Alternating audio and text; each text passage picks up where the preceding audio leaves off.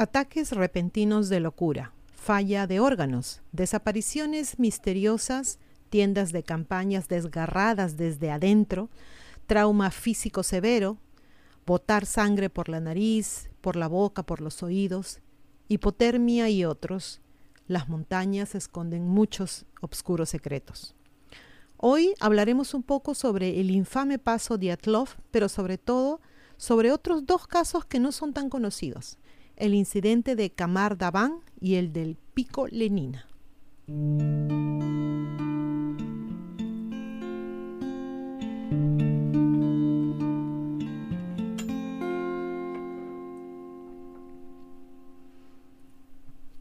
Antes que nada, chicos, por favor, eh, les quería pedir que no olviden suscribirse eh, a nuestro canal de YouTube y también recordarles que ahora tenemos nuestro canal en Rumble. Es importante estar ahí porque ahí eh, tenemos videos que no vamos a poner en YouTube, lamentablemente ya saben cómo es, así que eso es exclusivamente para Rumble. ¿Ok? Y acá empezamos. El incidente del paso de Atlov es un evento misterioso que ocurrió en febrero de 1959, donde nueve experimentados excursionistas del Instituto Politécnico de los Urales en Rusia murieron en extrañas circunstancias mientras hacían senderismo por los montes Urales del norte.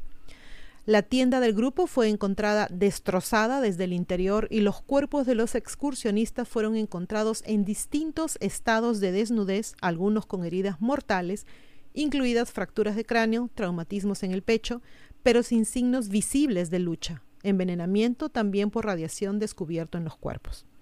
Aún se desconoce la causa de sus muertes y diversas teorías sugieren posibles causas como una avalancha, infrasonidos, intervención militar e incluso actividad extraterrestre. También psicosis masiva y un encubrimiento de la KGB. El caso sigue sin resolverse y se ha convertido en un tema de fascinación para muchos. Sin embargo, el incidente del paso Diatlov no es el único en el que escaladores profesionales mueren en circunstancias misteriosas. Aunque no se tratan tan ampliamente, todavía provocan escalofríos en la gente y dejan un sinfín de preguntas. Vamos a hablar de la muerte en el pico Lenina, este grupo, liderado por Elvira Shatayeva, estaba compuesto íntegramente por escaladores profesionales. Pero la montaña que intentaban conquistar también era mucho más alta. Este era el pico Lenina en Pamir, frontera entre Tayikistán y Kirguistán, con una altitud de 7.134 metros. Shayate, perdón, Shatayeva es el apellido, disculpen, no conozco bien el idioma, bueno, no lo conozco nada, era una atleta profesional, una de las escaladoras más famosas de toda la Unión Soviética. Se había fijado una tarea ambiciosa para el grupo, conquistar los 7.000. Esto en referencia a montañas en todo el mundo que miden 7.000 metros, con un grupo exclusivamente femenino, una hazaña que nunca se había intentado hasta entonces. El grupo ascendió el 5 de agosto de 1974 informando de su estado al campo base, quien felicitó a las escaladoras, pero era demasiado pronto para celebrar. El viaje de regreso esa misma noche, en el viaje de regreso, el tiempo empeoró considerablemente, lo que obligó al grupo a acampar para pasar la noche. Al día siguiente hubo vientos aún peores y descender más era simplemente muy peligroso. Pero Shatayeva informó, uno de nuestros miembros cayó enferma. Había estado vomitando la comida todo el día. Aún así, el campamento base recomendó que el grupo continuara su descenso. El 7 de agosto fue una, hubo una fuerte tormenta de nieve que azotó la ladera, una situación mucho peor que en tierra firme cuando, cuando se da en esas condiciones, en ese lugar, ¿no? La tormenta de nieve se llevó todas las provisiones del grupo, incluidas las tiendas de campaña, donde se dice que murieron dos personas del grupo. Otra había muerto poco antes por la fuerte nevada. Evidentemente, también había enfermado. Las sobrevivientes se quedaron sin nada y atrapadas en la nieve. Había otros dos grupos de escaladores en los alrededores que se apresuraron para ayudar, pero lamentablemente no pudieron llegar. La última transmisión fue enviada por alguien que no era Shatayeva y decía, quedamos dos, ya no tenemos fuerzas, en 15 o 20 minutos ya no estaremos. Viéndolo superficialmente, hay poco misterio en este trágico caso. Sin embargo, el periodista y escalador Anatoly Ferapontov, en su libro The Ascenders, llama la atención sobre ciertas inconsistencias que surgieron después de la inspección del campamento. Y dice así, en una de las tomas panorámicas se ve una roca claramente visible sobre la cual hay una tetera. La tormenta de nieve se la habría llevado lejos. En cuanto a las tiendas rotas, en la zona no había ninguna tormenta de nieve, lo suficientemente fuerte como para romper una tienda ya asegurada. Solo podría haberla roto una persona en estado de histeria. Sigue siendo un misterio exactamente qué tipo de infortunio podría haber golpeado al grupo o si realmente había causado la primera muerte. Ferapontov también cita a uno de los escaladores de un grupo cercano que dijo, no fue así como pasó.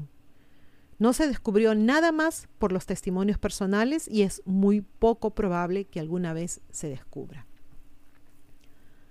Ahora vamos a hablarles de este caso. Son eh, de los excursionistas del incidente de Kamar Davan.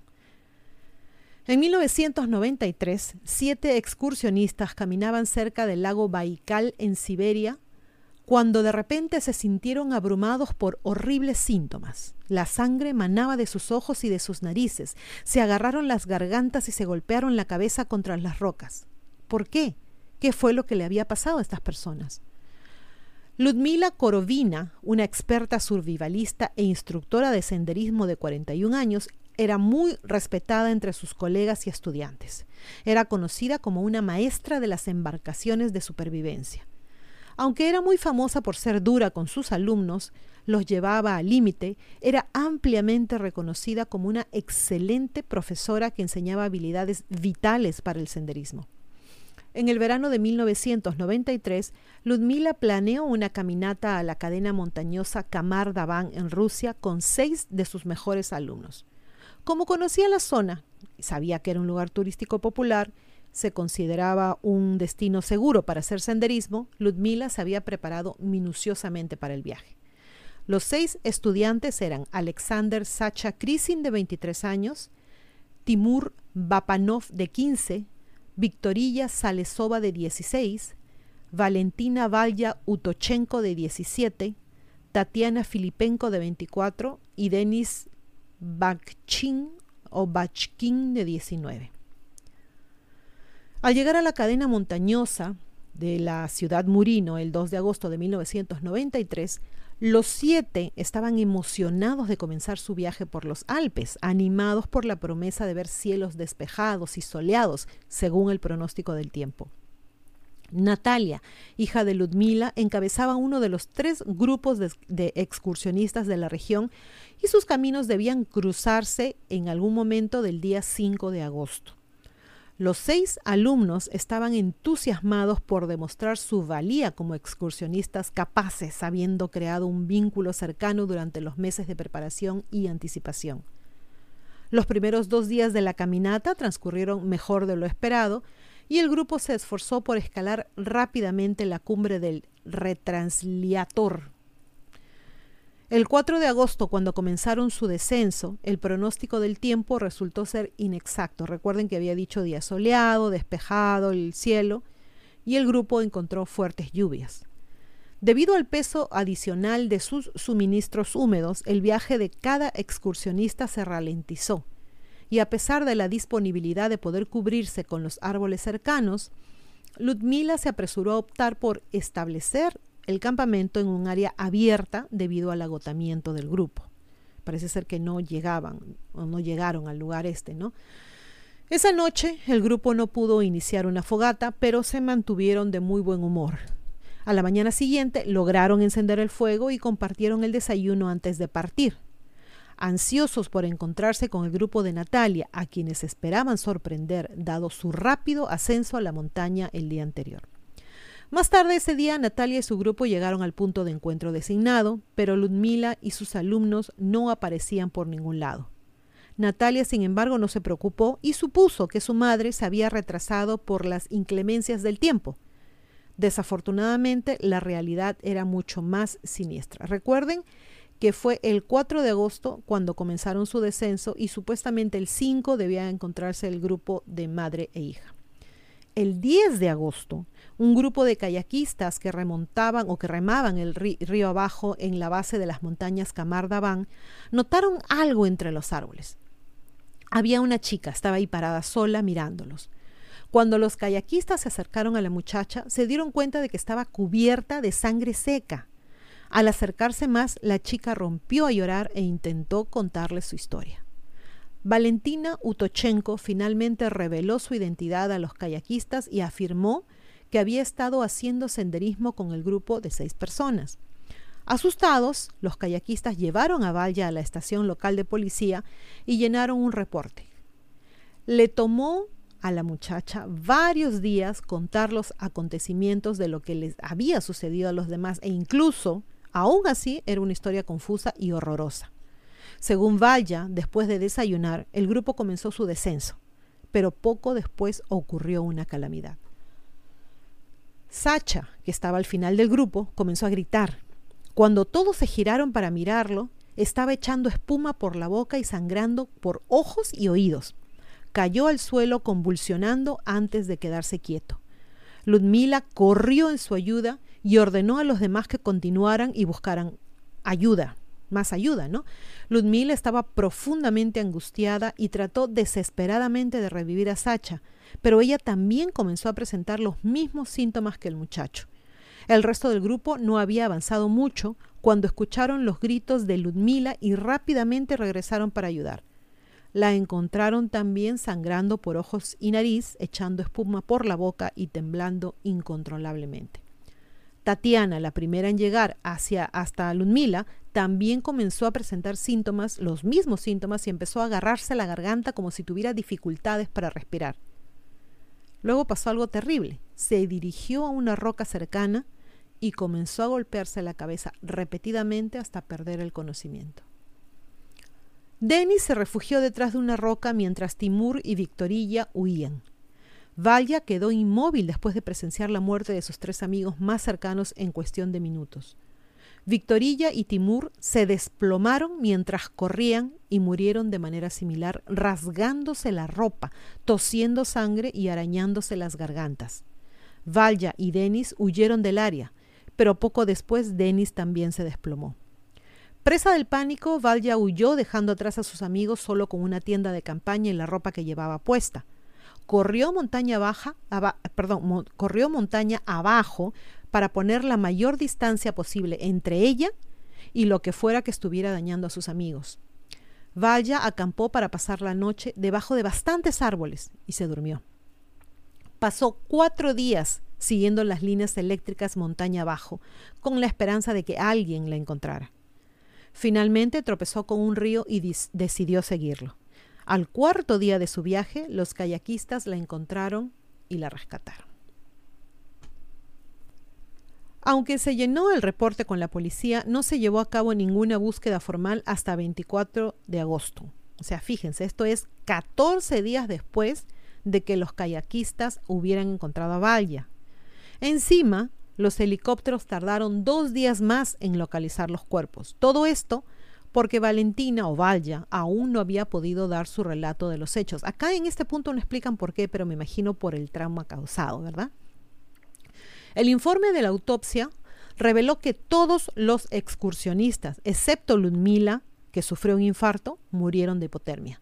Además, se descubrió que tenían los pulmones con moretones, pero se determinó que la causa de la muerte fue una deficiencia de proteínas resultante del hambre y de la extrema hipotermia. Se concluyó que sus muertes fueron accidentales. Entonces, ¿qué pudo haber causado el incidente en Camardaban?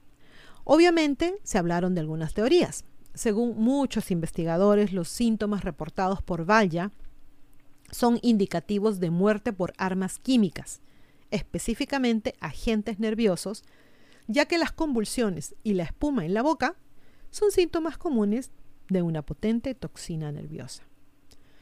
Los hallazgos de la autopsia se alinean con esa teoría ya que los hematomas pulmonares son un signo común de muerte por gas nervioso que puede causar dificultades respiratorias. Además, los agentes nerviosos pueden provocar paro cardíaco que corresponde con la causa de muerte de Ludmila. Aunque la causa de muerte de los otros excursionistas pudo haber sido hipotermia, podrían haber quedado inconscientes o haber caído en coma debido a la exposición a toxinas nerviosas, lo que llevó a la hipotermia como causa final de muerte. También es posible que los excursionistas hayan ingerido sustancias tóxicas a través del agua que podría haber sido contaminada debido a la eliminación de desechos tóxicos en el lago Baikal situado sobre las montañas.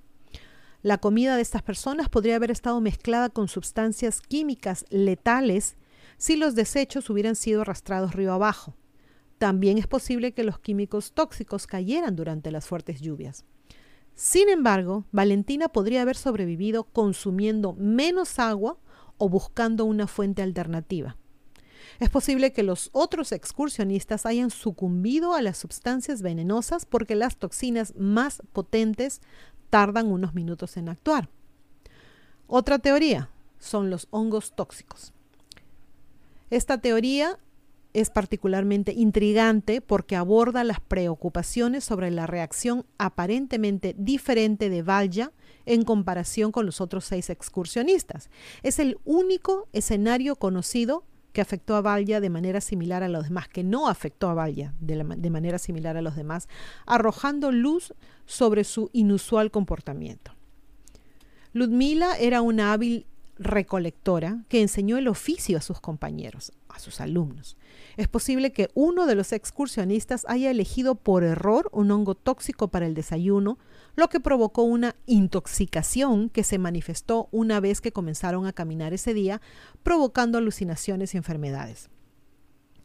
Curiosamente, la psilocibina, una sustancia química que se encuentra en los hongos mágicos, puede provocar alucinaciones al ver a otros llorar sangre, ya sea que los excursionistas experimentaran severas alucinaciones o estuvieran en estado comatoso, probablemente sucumbieron a la hipotermia debido a su estado alterado.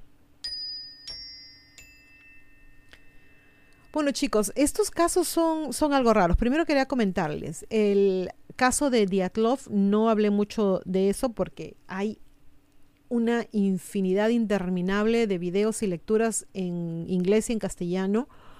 Así que me pareció prudente solamente comentarles así someramente. En los otros dos casos realmente son muy raros. En el caso, por ejemplo, del pico Lenina, se supone que el clima iba a ser bueno. Y de repente comienza, según ellas dijeron, según la, la información que recibió el campo base, había una tormenta de nieve terrible, pero sin embargo se dice que no se supo de ninguna tormenta de nieve fuerte como para hacer todo lo que hizo, ¿no? Volar la tienda de campaña, matar gente y demás. Entonces, que fue algo súper, muy, muy, muy localizado, algo que les ocurrió solo a ellas, y si fue así, ¿por qué? Es una cosa muy rara.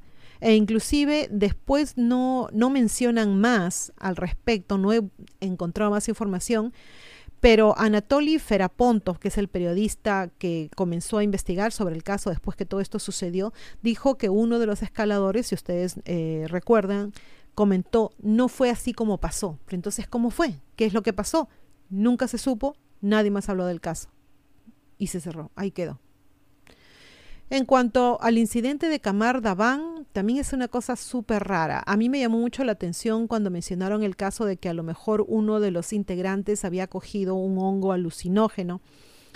Pero es raro porque al menos yo pienso, ¿no? Que le habría preguntado primero a, ¿cómo se llama? A, a la persona que, que sabía más, pues, ¿no? Oye, mira, he encontrado esto, ¿tú crees que es bueno comerlo? Pienso yo, no sé yo, yo, yo lo haría, yo no cogería cualquier cosa del piso a comerla, por más que sea el bosque que yo crea que sepa, preguntaría a Ludmila, perdón, Ludmila. En fin, son casos muy raros, nunca han llegado a resolverse, nunca se ha llegado a saber realmente cuál fue la razón, a lo mejor, a lo mejor pienso yo, no sé, nos están escondiendo información. Ustedes saben que yo no pienso que el gobierno sea, los gobiernos sean capaces de escondernos información, sarcásticamente hablando, pero en fin. Bueno chicos, espero que esta información les haya sido útil, espero que les guste, por favor, si es así, la comparten, pongan sus likes, se suscriben al canal, como siempre, se portan bien y a pensar bonito. Gracias, chao.